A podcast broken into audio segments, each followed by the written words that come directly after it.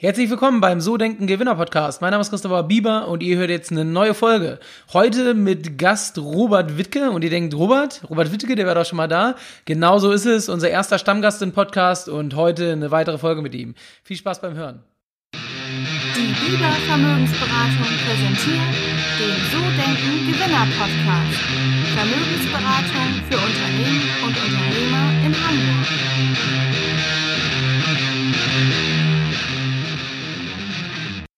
So, bevor es losgeht, noch zwei, drei Worte zu der Folge. Ähm, bisher war es ja immer so im So Denken Gewinner Podcast, dass wir jede Woche einen neuen Interviewgast hatten, auf drei Teile aufgeteilt. Ähm, allerdings gab es zum Podcast mit Robert Wittke sehr viel positives Feedback und ich habe Robert dann kurzerhand, weil wir uns auch persönlich ganz gut verstehen, gefragt, ob er nicht Bock hätte, noch ein zweites Mal zu kommen. Und das hat er bejaht und auch die Folge ist, glaube ich, sehr gut geworden. Wir haben uns einfach so ein bisschen über aktuelle Themen unterhalten, Unternehmertum generell und Entwicklung. Und ich hoffe, dir bringt die zweite, der zweite Teil genauso viel Spaß wie der erste. Äh, denn Robert wirst du wahrscheinlich öfter am Podcast hören, denn es wird sozusagen unser erster Stammgast. Und ich wünsche dir jetzt auf jeden Fall viel Spaß beim ersten Teil von dreien und ähm, ja, gib doch mal ein Feedback darauf. Herzlich willkommen beim So Denken Gewinner Podcast. Mein Name ist Christopher Bieber und heute, und zwar heute schon, Teil Nummer zwei mit Robert Wittke von der Sterngalerie und von Eichberg Immobilien. Und Robert, ähm, ich habe es dir eben schon im Vorgespräch gesagt, das ist eigentlich Podcast-Premiere in so kurzer Zeit, den zweiten Teil. Und ähm, ja, erstmal herzlich willkommen, schön, dass du da bist. Ja, danke dir. Ich versuche mich kürzer zu halten. Ja, kein Problem. Letzte, die letzte Folge ist sehr gut angekommen, deswegen haben wir gesagt, wir machen nochmal einen zweiten Teil. Und ähm, ja, heute so ein bisschen zu aktuelleren Themen. Wir haben gesagt, wir machen heute ein bisschen Freestyle, gehen mal so einfach Gerne. in das äh, Weltgeschehen rein. Und ähm, eigentlich gibt's ja im Moment so ein großes Thema draußen, ist ja nach wie vor noch Corona. Und ähm, ja, vielleicht erzählst du einfach mal, was ist im Moment so bei euch aktuell los? Wie weit betrifft euch das eigentlich noch? Ähm, wie sieht's da so aus? Oder hat sich alles schon wieder normalisiert? Ja, also ähm, ganz unterschiedlich. Ähm, Im Wesentlichen habe ich ja das Feuerwerksunternehmen, was natürlich in der Eventbranche ist, die im Moment sehr, sehr hart getroffen ist dadurch. Mhm. Merkt man ja auch an den zunehmenden äh, Demonstrationen, die von Leuten, Dienstleistern aus der Eventbranche halt mhm. geführt werden, auch in Hamburg durchgeführt werden. Ähm, das war, das hat das Unternehmen schon sehr hart getroffen, weil eigentlich von dem einen auf den anderen Tag der Umsatz auf null runtergefallen ist. Mhm. Ähm, bei dem anderen Unternehmen in der Immobilienbranche, Eichberg Immobilien, ähm, ist das anders. Äh, da waren wir am Anfang ähm, so ein bisschen wachsam dafür und äh, konservativ von unseren eigenen Schritten her, um zu, weil wir nicht antizipieren konnten, wie sich das jetzt weiterentwickelt. Äh, weil ich finde es auch viel zu komplex ähm, diese Volkswirtschaft überhaupt so zu verstehen. Ich glaube, das kann keiner, kein Supercomputer. Ähm, und äh, haben dann erstmal geschaut, wie sich der Markt äh, verhält. Und ich kann dir sagen, anhand von den, nur den Zahlen von den Beurkundungen, die wir jetzt gerade selber mitbekommen, die wir von Partnern mitbekommen und so weiter, ist durch die Bank gerade sogar äh, aus, aus den, was ich beobachte, äh, die Zahlen da gestiegen, was die Transaktionen angeht. Okay, eigentlich ganz erstaunlich, weil wir machen ja auch viel Baufinanzierung und wir hatten wirklich ähm, so die letzten, also seit Corona-Ausbruch gab es echt so einen Peak. Die ersten zwei, drei Wochen nach Corona lief das noch wie geschnitten Brot und dann gab es so eine richtige Flaute. Und ich kenne ja auch ein paar Immobilienmakler, Hamburg, Bremen so in dem Bereich und auch bei denen ist das total zusammengesackt, weil die ja keine Besichtigungen nichts mehr machen konnten. Ja. Und äh, jetzt ist eigentlich erst so wieder seit so komischerweise seit zwei, drei Wochen so richtig wieder ein Anstieg da. Warum auch immer. Ja. jetzt, jetzt hat man so ein bisschen das Gefühl, die Leute holen das nach, was sie vorher nicht machen konnten. Ja. War das bei euch gar nicht so? Also überhaupt nicht zu messen? Ähm, also wir sind natürlich dadurch, dass wir uns spezialisiert haben auf Baugrundstücke in Hamburg, ist das natürlich ein Stück weit ein anderes Geschäft. Mhm. Ähm, weil wir jetzt nicht äh, Besichtigungen so viel da mit Endkunden haben in dem Bereich ähm, und weil die Leute ja auch viel längerfristig denken, plus dass äh, die Herausforderung, die Endkunden halt hatten, überhaupt die Kredite zu bekommen. Mhm. Äh, gerade in der ersten Phase war da ja eine hohe Priorität vom Bund vorgegeben, durch die Banken umgesetzt auf die Unternehmen, mhm. äh, sodass dann die erstmal zweite Geige gespielt haben und einfach auch schlicht keine Finanzierung bekommen haben. Also mhm. auf Grundlage von verschiedenen Punkten war es für die, glaube ich, schwierig dann zu kaufen. Ähm, die Zahlen habe ich auch hauptsächlich von Notaren, äh, die erzählt haben, wieder äh, C2C die Geschäfte weiterliefen. Mhm. Ähm, jetzt auf die Baugrundstücke bezogen ähm, sind die Leute äh, ähm, optimistisch genug, was, was die Zukunft gerade angeht, äh, dass sie auch dann da durchweg investiert haben. Okay, also gar kein, gar kein Einbruch sozusagen. Kein, kein messbarer Ein. Aber dadurch, dass halt Baugrundstücke auch jetzt nicht jeden Tag eins verkauft wird bei uns, also selbst wenn wir jetzt gerade ich glaube, wir haben gerade 48 Grundstücke in der Vermarktung, was sehr viel ist für Baugrundstücke in Hamburg. Äh, aber es sind halt auch nur 48. Mhm. Wenn wir jetzt im Neubauvertrieb mal irgendwie 100, 200 Wohneinheiten in einem Objekt hätten oder halt irgendwie insgesamt, dann ist, ist die Anzahl ja viel größer, mhm. äh, sodass man halt bei der geringeren Fallzahl, die wir gerade in unseren Deals haben, einfach nicht so darauf schließen kann, statistisch jetzt, mhm. äh, was das bedeutet. Ob das so aussagekräftig ist, dass es bei uns weiter durchlief oder nicht. Aber, aber meinst du, es kommt noch vielleicht verzögerten Effekt oder glaubst du, das Thema ist durch? Ähm, ich habe keine Ahnung, um ehrlich zu sein. Also jetzt selber, weil ich bin da wieder das Thema vom letzten Mal demütig genug. Mhm. Ähm, ich unterhalte mich natürlich, weil ich es super spannend finde, mit vielen Leuten, auf deren Meinung ich baue ähm, und halt auch vielleicht Leute, die unterschiedliche Meinungen haben, um die mal gegeneinander laufen zu lassen. Äh, ich, ich bin da echt, äh, wir bleiben auf den Zehenspitzen okay. ähm, und handeln echt immer noch äh, sehr agil auf Grundlage von dem, was, was wir da so beobachten. Ich glaube ja äh, persönlich im dritten Quartal soll es ja zu viel Unternehmenspleiten kommen, gerade so Gastro, Hotellerie, äh, also diese ganz betroffenen Branchen. Ja. Und ähm, wir mal, ich glaube in der Gastronomie in Deutschland zwei oder drei Millionen Menschen, die da arbeiten, irgendwie so in dem ja. Bereich. Ähm, äh, und äh, es ist, also es könnte aus meiner Sicht schon noch dazu kommen, dass auf jeden Fall so ein Rattenschwanz so nachgelagert passiert.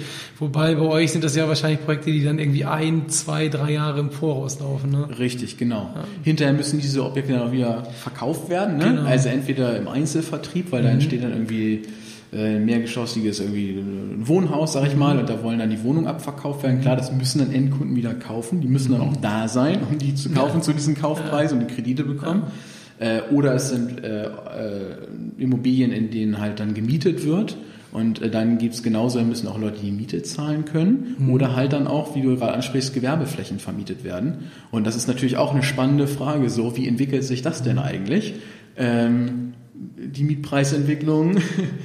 ähm, unterm Strich äh, merken wir trotzdem, also aus unserer Sicht bis heute, ähm, das wird schon große Auswirkungen haben in, in Gesamtdeutschland, aber halt in Ballungszentren und gerade sowas wie Hamburg, wo diese Nachfrage nach Wohnraum so viel höher ist als das Angebot ähm, wo, und dann bewege ich mich in Bereiche, von denen ich echt gefährliches Halbwissen habe, halt dadurch, dass vielleicht strukturschwachere Regionen, irgendwie im ländlicheren Bereich, härter dann davon getroffen mhm. sind, von diesen Grund. Das heißt vielleicht, dass diese Landflucht noch beschleunigt wird, damit die Nachfrage entsteht. Also, aber das sind wirklich, das ist ganz, ganz gefährliches ja. Halbwissen. Ja, wobei ich auch dazu sagen muss, ähm, gerade so im Speckmantel, das finde ich immer sehr erstaunlich. Man sagt ja immer so, so in Hamburg, in den Ballungszentren, ähm, ist ja Wohnraummangel ohne Ende da. Im Speckgürtel ist es ja auch nicht viel besser, wenn man ehrlich ist ist. Ja. Also gerade so in Hamburg alles drumherum ist ja auch schon extrem schwierig, überhaupt was zu finden. Ja. Ich sehe das immer, wenn hier irgendwie eine Familie ähm, Haus finanzieren will, das ist schwierig heutzutage, ähm, wenn die nicht irgendwie 50 oder 100.000 Euro Eigenkapital mitbringen. Ja. Ähm, und ähm, das nimmt ja auch drumherum zu. Und was ich erstaunlich finde, vielleicht hast du da auch eine Meinung zu, wenn ich dich jetzt schon quasi als Immobilienexperten hier habe. Ähm, wenn man, wenn, ich habe ja auch im Speckgürtel von Bremen Wohnungen und wenn die ausgeschrieben ja. sind, so im Bereich, weiß ich nicht, 70 Quadratmeter, also das, was ich vermeintlich ein Pärchen oder auch vielleicht ein Single leisten kann, dann muss man teilweise die Anzeige nach einem halben Tag rausnehmen, weil man überlaufen wird von ja. Anfragen. Und ich frage mich immer, und vielleicht hast du deine Meinung zu, ich meine, wir leben in einem Land, wo eigentlich immer weniger Menschen leben, wenn wir jetzt mal die Zuwanderung nehmen, weil mhm. ja die Älteren wegsterben und also dieser, ja. dieser Geburtenjahr äh, starke Jahrgang ist ja jetzt schon kurz vorm Ruhestand auch.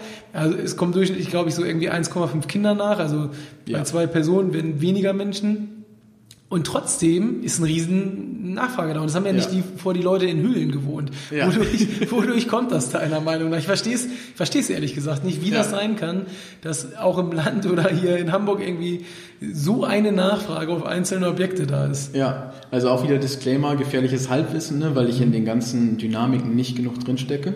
Wir gehen eher mit den Ergebnissen um, die wir da beobachten, dass eben das so gefragt ist. Ich kann mir weiterhin vorstellen, dass ähm, mit strukturschwach meine ich auch nicht so ein Ballungszentrum wie jetzt irgendwie noch 10, 20 Kilometer von Hamburg entfernt, mhm. sondern halt wirklich weiter aus.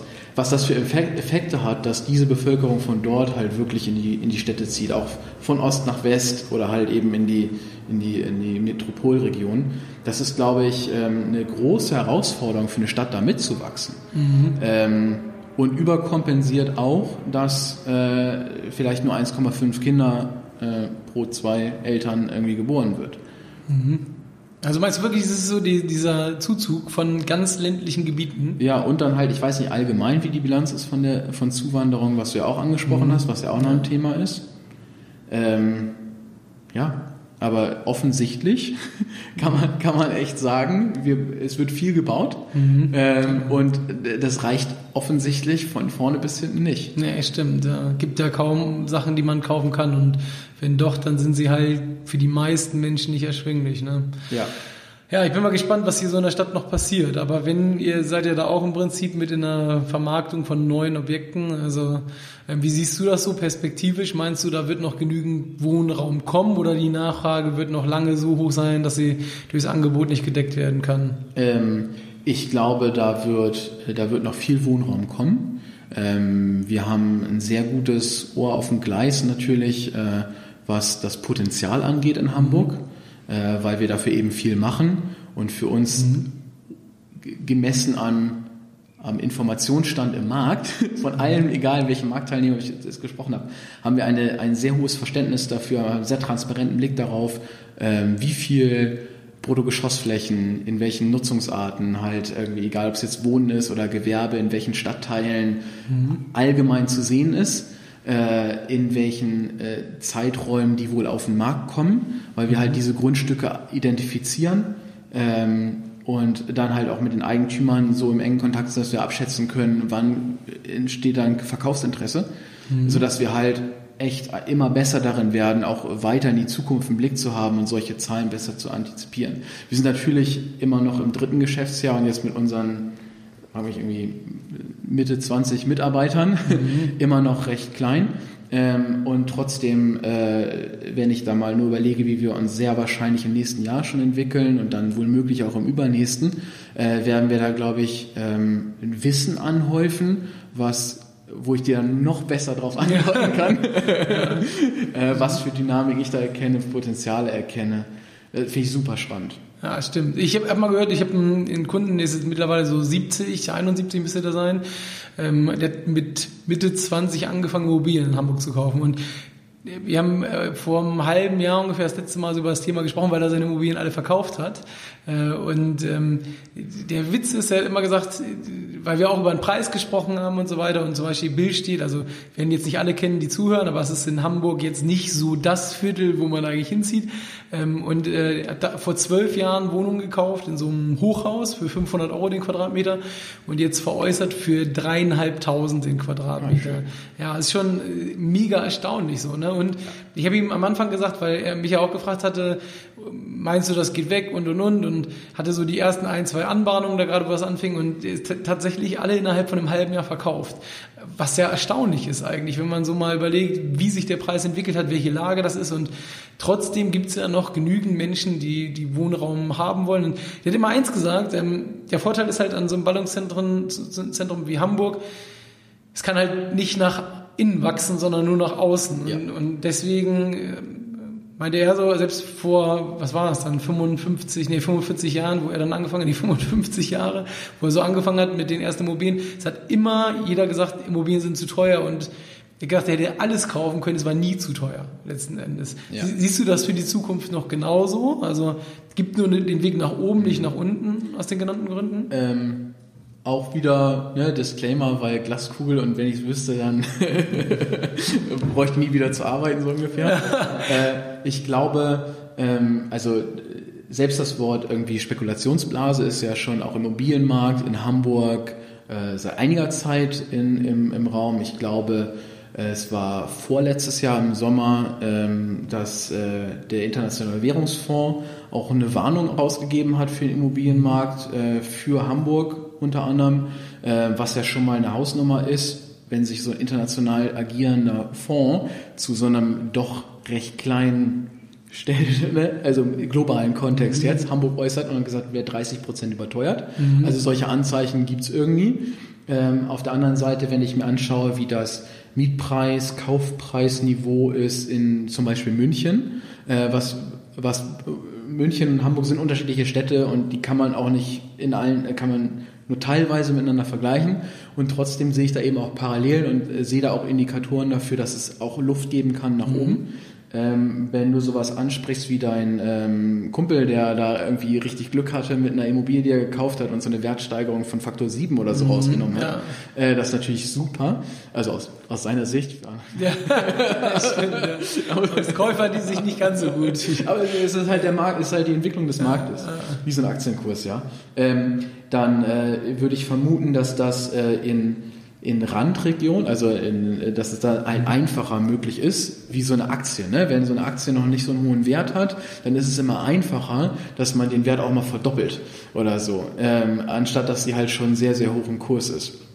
Ist, keine, ist nicht immer richtig, gibt es garantiert Ausnahmen zu.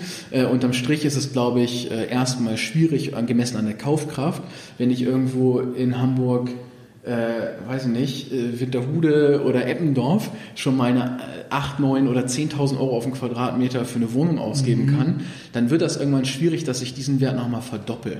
Also, weil wenn ich dann irgendwie dann äh, dementsprechend äh, viel Geld für einen Wohnraum ausgeben soll, dann müsste sich das wiederfinden in der, in der Gehaltsstruktur. Zumindest von einem Prozentsatz genau. der Bevölkerung. Und das wird dann, glaube ich, eng. Aber wenn ich halt auf die breite Masse schaue, dann sehe ich viel mehr Chancen, dass ähm, merke ich an Kunden von uns und selbst an meinem an, keine Bruder und Schwester, äh, hätten super gerne auch ein Haus in Hamburg gehabt, aber kann man sich einfach nicht leisten. Genau. Äh, und dann, dann geht man natürlich nach draußen und nimmt dann irgendwie den, den Anfahrtsweg in Kauf, wenn man immer noch in Hamburg arbeitet. Aber hey, ich habe halt irgendwie mein Häuschen im Grün und das ist im, im, in, in meinen Möglichkeiten und von ob äh, sie hätten für dasselbe Geld in Hamburg eine Wohnung gehabt. Äh, und haben jetzt überhaupt, ne? ja, und haben jetzt irgendwie ein cooles Häuschen und am Waldrand und äh, hast du nicht gesehen, ähm, dass das halt wirklich eine sinnvolle Alternative sein kann. Und natürlich, weil mehr mehr Leute das machen, steigen dann die Werte von diesen Häusern da draußen. Und weil die Werte erstmal noch manchmal niedrig sind, mhm. ist es dann vielleicht noch leichter, da so eine Wertsteigerung mitzunehmen. Aber meinst du, ähm, man, man, muss ja gucken, wem gehören denn die Immobilien hier? Und das sind ja in erster Linie ältere Menschen, die irgendwie altes Geld, das vererbt bekommen haben oder vielleicht auch selbst gekauft gekauft, abbezahlt haben, jetzt im Eigentum ja, das Ganze ist. Und jetzt haben wir ja vorhin gesagt, so, wir haben ja diese Überalterung in Deutschland, das ist mhm. einfach so. Und ich sag mal, so dieser geburtenstarke Jahrgang ja. nach dem Krieg ist jetzt, das ist so der Jahrgang meiner Eltern, meiner Mutter. Ja. Die gehen jetzt alle in Ruhestand und vielleicht in so 10, 15, 20 Jahren wird ja auch der eine oder andere davon versterben. Und dann müsste doch eigentlich so viel freigesetzt werden, oder? Es wird ja auch viel vererbt dann. Das ist ja der normale Gang. Mhm. das heißt, wird es dann frei? Ja. Gerade bei Erbengemeinschaften beobachten wir halt auch, dass das öfter mal zum Verkauf kommt. Okay. Ähm, sterben, da müsst jetzt gerade, habe ich gerade nicht so die Antwort drauf. Dann sterben auch einfach tatsächlich ja mehr Leute. Ist das sterben überhaupt mehr Leute? Ja, dann in, in 20 Jahren, 20, äh, 30 Jahren. Ähm, weil wir ja der, dieser geburtenstarke Jahrgang ist ja überproportional hoch im Vergleich zu dem, was nachkommt sozusagen. Ja, da sterben auch mehr Leute mhm. auf einmal. Ja, genau. ja, okay. Ja, kann sein. Ob das, ne, wie groß die Welle dann wirklich ist und ob sich das mhm. nicht verteilt über zehn Jahre oder so, wie spürbar als Trend oder mhm äh, wie auch Schweinezyklen in der Adresse. es ist, ähm, aber ja, doch, das kann auf jeden Fall einen Effekt haben, denke ich, ja. Hm. Ah, ich bin gespannt. Ähm, ich würde gerne nochmal zu Eichberg kommen, weil du mhm. hast das gerade so im Nebensatz gesagt. Drei Jahre gibt es das Unternehmen, 25 Mitarbeiter, ja. 48 Grundstücke. Wer sich auskennt in dem Bereich weiß, das ist eigentlich nicht ganz normal, dass man in dem kurzen Zeitraum dann doch schon so stark wächst. Also ja. gibt es das ein oder andere Mal, aber ich meine so Immobilien Makler, ich meine, das seid ihr jetzt nicht, aber, aber so in diesem ganzen Immobilienspielfeld gibt's ja x Anbieter und du hast ja letztes Mal schon erzählt, wie ihr auch teilweise das mit den Grundstücken gemacht habt, sozusagen. Aber wo siehst du so das Ende? Weil ich meine, ihr hättet ja erzählt, dass mit der Grundstücksidentifizierung, mit einem Algorithmus und und und, mhm. aber es gibt ja wenn ich jetzt so dir letztes Mal gut genug zugehört habe, ja. müsstet ihr wissen, welche Flächen es in Hamburg gibt. Ja. Und das ist ja auch endlich, oder? Äh, das ist endlich erstmal. Mhm. Ähm, es sind aber auch so viele, dass wir immer noch gut dabei sind, die überhaupt erstmal alle zu katalogisieren. Ähm, von den Grundstücken, wenn ich jetzt gerade sage, wir haben irgendwie irgendwas zwischen 40, 50 in der Vermarktung, mhm. dann ist das gemessen an Flurstücken, die es in Hamburg gibt, äh, ein ganz, ganz kleiner Bruchteil. Okay. Ähm, und es passiert ja auch immer, dass ein neues Baurecht geschaffen wird. Ähm, wo dann neue Geschossigkeiten zum Beispiel oder neue Verdichtungen irgendwie in anderer Form halt möglich wird.